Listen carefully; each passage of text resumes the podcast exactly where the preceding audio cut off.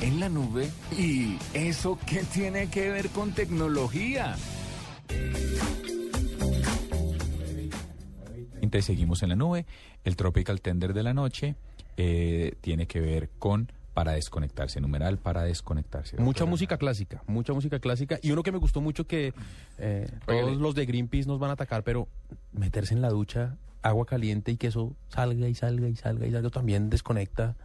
Por ahí vi un viajado como para usted, el señor Andrés Murcia, ¿Qué dice? que decía que llevarse a alguien nervioso en una 4x4 al Neusa y hacer, y hacer con él. ¿Era para usted? Lo de Murcia es infame.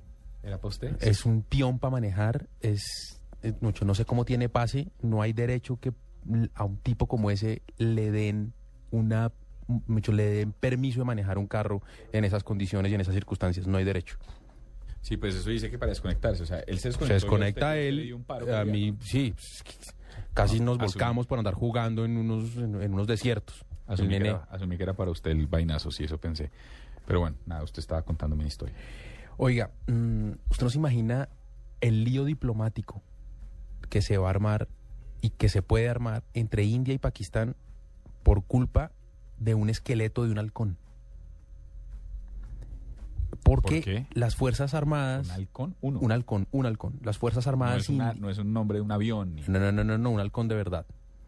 Porque las Fuerzas Armadas indias encontraron un halcón muerto, pues obviamente descompuesto, o sea, encontraron el esqueleto del halcón en la frontera con Afganistán. Ya había, se había muerto hace un rato, eh, y, y por ese, por, por ese lío, por- o sea, por ese esqueleto encontrado ahí, en esa zona, hay una investigación gigante y existe la posibilidad de un lío diplomático muy grande e incluso de, de, de algún enfrentamiento militar.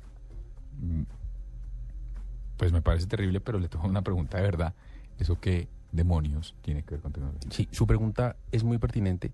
Y es que mm, el esqueleto de ese halcón tenía en sus patas una especie de anillas, como, como unos aros. Eh, y se cree que ese halcón estaba equipado con aparatos tecnológicos. Por ejemplo, una antena para transmitir bastante grande.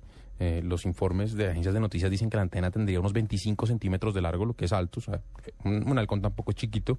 Y además una cámara, una cámara de video para registrar eh, movimientos y posiciones de tropas.